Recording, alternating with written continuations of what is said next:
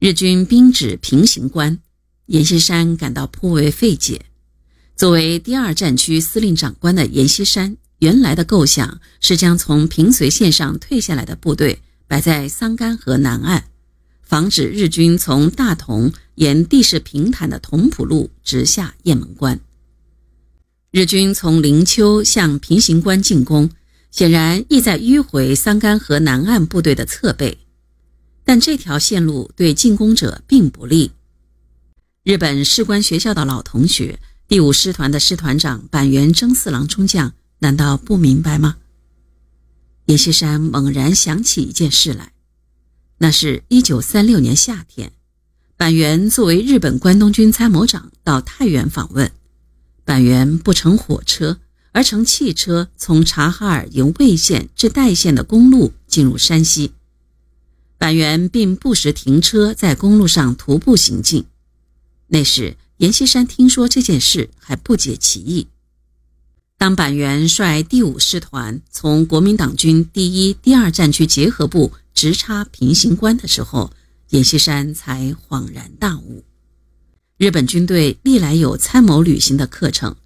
日本许多军官常常借假期来中国做参谋旅行。可见日本侵略中国的野心蓄谋已久，板垣正是循其亲自勘察的路线进攻平型关，抄雁门关的后路。阎锡山此时不得不放弃在雁门关与日军作战的打算，临时决定把日军放进平型关内加以围歼。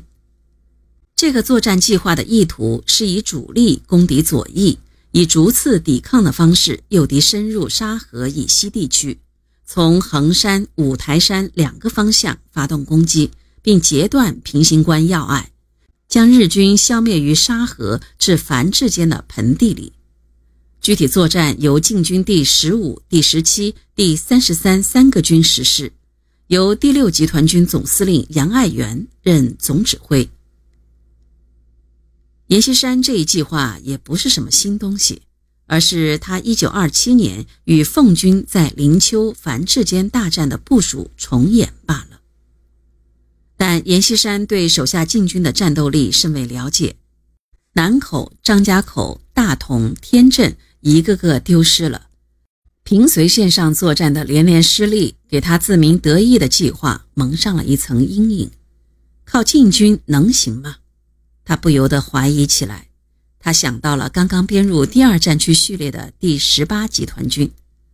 当时八路军于九月十一日按全国统一战斗序列改称第十八集团军，编入第二战区。阎锡山要借助这个来改变战局，他下令八路军参加平型关决战。这时，林彪率领的一一五师第一梯队还在原平一带。行动缓慢，原因是火车时开时停。阎锡山急了，连忙指令战区驻原平军事交通办事处派汽车，立即将一一五师运送到大营，以便参加平型关作战。